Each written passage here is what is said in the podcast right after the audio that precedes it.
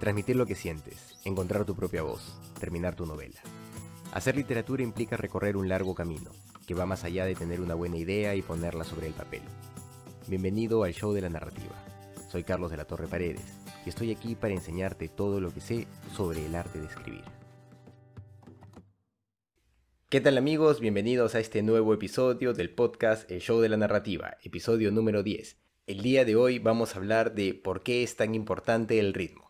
Ante todo, hay que comprender que el arte narrativo depende también de poder mantener a los lectores enganchados, y si nosotros no mantenemos un ritmo adecuado, esto va a ser muy difícil. Es más o menos como con la música, ¿de acuerdo? Eh, el ritmo funciona muy muy parecido. Si nosotros mantenemos una misma melodía durante demasiado tiempo, termina siendo cansado. Entonces, ¿qué pasa con el ritmo de la narrativa? Básicamente lo mismo, si nosotros mantenemos un sonido muy parecido por demasiado tiempo, se empieza a sentir monótono y esto de alguna manera lleva a los lectores a cansarse, a sentir tedio por la lectura de forma muy rápida. El ritmo en la narrativa tiene una idea muy parecida al del ritmo en la poesía. Lo importante es que suene bien. Como le hemos dicho, es igual o muy muy parecido al tema de la música, ¿no? El arte narrativo, el arte poético, todo el arte escrito suele tener eh, esta tendencia de sonar bien, de sonar de forma, de alguna, de alguna manera armónica, melódica, ¿no? Pero ¿qué se tiene que hacer para lograr esto? Bueno, lo ideal es combinar oraciones largas con oraciones cortas. Se suele decir que las oraciones largas de alguna forma extienden la situación, extienden el tiempo, aletargan, son como que más pesadas, ¿no? Contribuyen a que el tiempo se sienta un poco más, más pesado, que pasa más lento, ¿no? Que el tiempo está pasando más lento. Por el otro lado, las oraciones cortas suelen ser tajantes, suelen eh, ser ideas concretas, algo más rápido. Entonces la combinación de esto lo que termina generando es un ritmo, ¿no? Oraciones largas y oraciones cortas se van entrelazando y esto permite a la narrativa tener un ritmo, al narrador tener un ritmo. Definitivamente nosotros vamos a poder jugar con eso.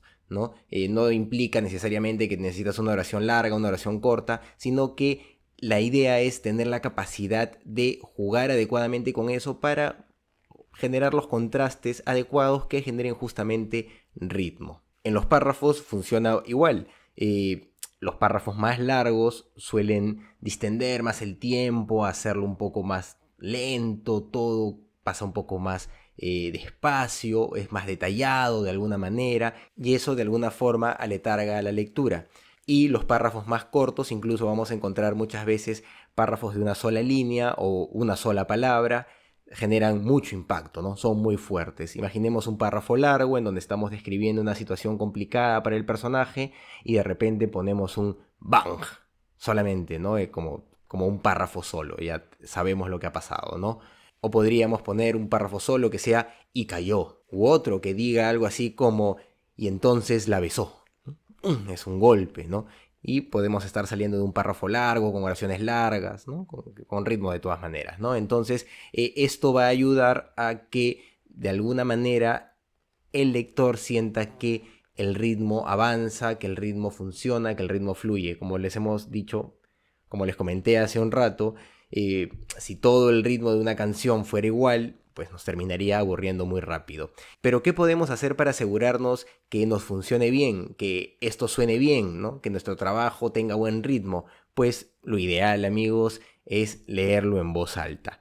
Cuando nosotros leemos nuestros textos en voz alta nos vamos a percatar de muchos detalles, principalmente vinculados al sonido del texto. Entonces es muy recomendable leer en voz alta lo que hemos escrito y en ese proceso corregir, ¿no? Siempre estar corrigiendo, siempre estar dispuesto a mejorar la redacción.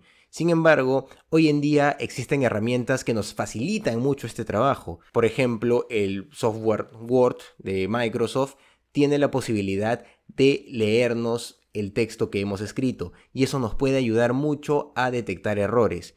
Yo, por ejemplo, lo pongo y de esa forma me doy cuenta dónde he cometido algún error ortográfico, dónde he dejado una letra de más, cuando me faltan comas, ¿no? Sale muy rápido, salta muy rápido gracias a esta lectura de programas como el Word y otros que vamos a poder encontrar en Internet. Entonces ya saben amigos, tienen todas las herramientas para mejorar su ritmo narrativo y es muy importante preocuparnos por él para que de esa manera nuestros lectores se queden enganchados a nuestras obras. Así que no los desaprovechen, aprovechen todos los recursos que tengan a la mano. Aprovecho también amigos para comentarles que ya empieza la Feria Ricardo Palma. Desde el día de mañana van a poder acceder a libros a precios de oferta en el Parque Kennedy de Miraflores, que es donde se va a desarrollar la Feria Ricardo Palma ya número 50. Son 50 años de Ferias Ricardo Palma que van marcando una tradición literaria y ya saben que pueden encontrar todos mis libros que se encuentran actualmente en circulación en el stand de Torre de Papel Ediciones número 32 de esta Feria Ricardo Palma que va del 4 al 20 de noviembre. Ya saben, están 32, Torre de Papel Ediciones, pueden encontrar todos mis libros y algunos días voy a estar yendo a firmar, así que lo estaré comunicando por mis redes sociales para que puedan acercarse y tener ejemplares firmados. Aprovecho para comentar que desde el día de hoy, desde este podcast, Torre de Papel Ediciones se suma también al equipo que colabora con el podcast El Show de la Narrativa, así que tenemos su auspicio y vamos a seguir mejorando, seguir creciendo en este podcast que la verdad espero les esté gustando y ante todo les esté sirviendo. Muy bien amigos, eso ha sido todo por esta oportunidad, nos vemos la siguiente semana. Hasta luego. Si te ha gustado este episodio, compártelo y dale suscribir al canal o plataforma donde nos estés escuchando. Así nos ayudas a seguir creando contenido. Si quieres saber más sobre mi trabajo, puedes visitar carlosdelatorreparedes.com. Encuentra más información sobre el podcast en carlosdelatorreparedes.wordpress.com y en las redes sociales de El Show de la Narrativa. Este es un podcast de Proyecto Valiente, SAC.